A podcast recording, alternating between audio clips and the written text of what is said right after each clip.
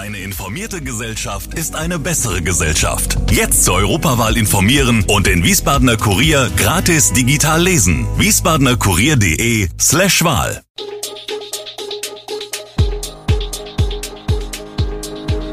Gude, unser morgendliches News Update. Das Wichtigste aus Wiesbaden für Sie im Überblick. Guten Morgen aus Wiesbaden an diesem 24. November. Kunststoffeisbahn eröffnet, Wiesbaden sucht Kita-Personal und Luftverkehr soll weiter zunehmen. Das und mehr hören Sie heute im Podcast.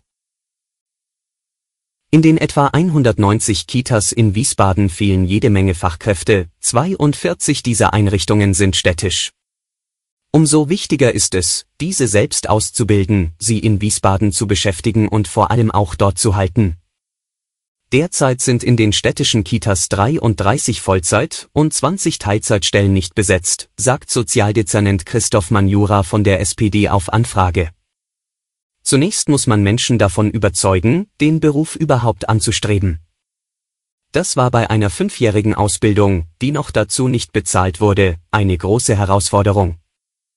Der Weg in den Beruf ist aber vielfältiger geworden. Neben der Vollzeitausbildung ist das Projekt PIFA eine Alternative, bei dem städtische und private Wiesbadener Träger mit drei Schulen, in Wiesbaden, Limburg und Geisenheim, kooperieren.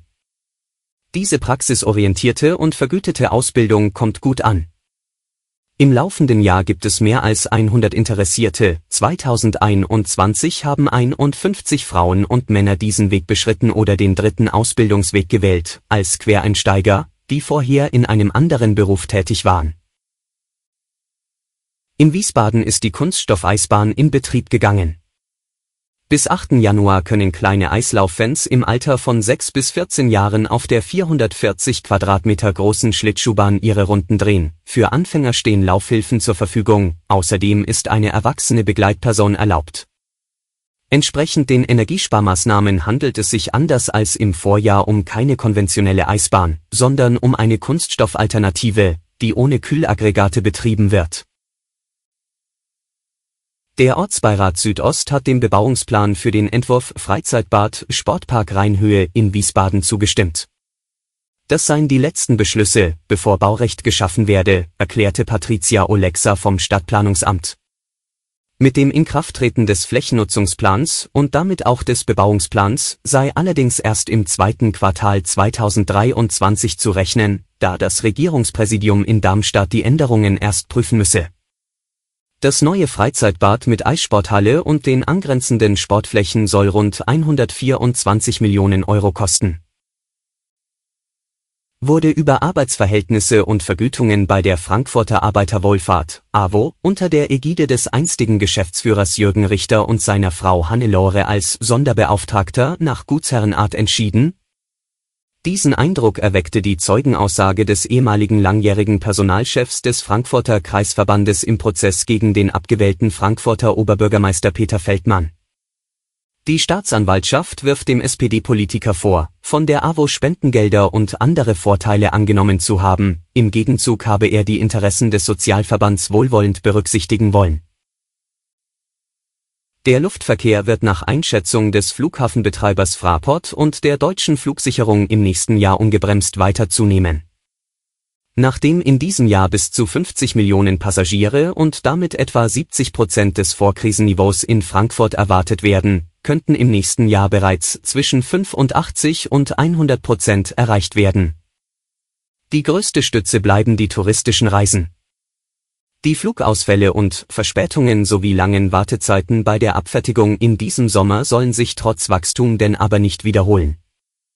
Mehr Personal, geänderte Zuständigkeiten und neue Technik werden den Service verbessern, meint Fraport-Vorstandschef Stefan Schulte in Frankfurt. So will beispielsweise die deutsche Flugsicherung wie schon in diesem Jahr 136 neue Lotsen einstellen. Zum Jahreswechsel übernimmt Fraport die Organisation der Sicherheitskontrollen am Flughafen. In mehreren Bundesländern, darunter Hessen und Rheinland-Pfalz, wird die Pflicht, sich bei einer Coronavirus-Infektion mindestens fünf Tage abzusondern, aufgehoben. Die Pflicht sei in der derzeitigen Corona-Lage nicht mehr verhältnismäßig, begründen die Landesregierungen, die Zahl schwerer Krankheitsverläufe sinke, es gebe eine hohe Grundimmunisierung in der Bevölkerung durch Impfungen und durchgemachte Infektionen. Was bedeutet das Ende der Isolationspflicht nun speziell für den Umgang am Arbeitsplatz? Auch positiv getestete Mitarbeiter können somit arbeiten gehen, sofern sie eine Maske tragen. Das wirft viele Fragen auf, wenn Mitarbeiter Symptome haben, machen sie dann einen Corona-Test oder wollen sie die freiwillige Isolation umgehen? Üben Arbeitgeber Druck auf infizierte Mitarbeiter aus, doch zu erscheinen?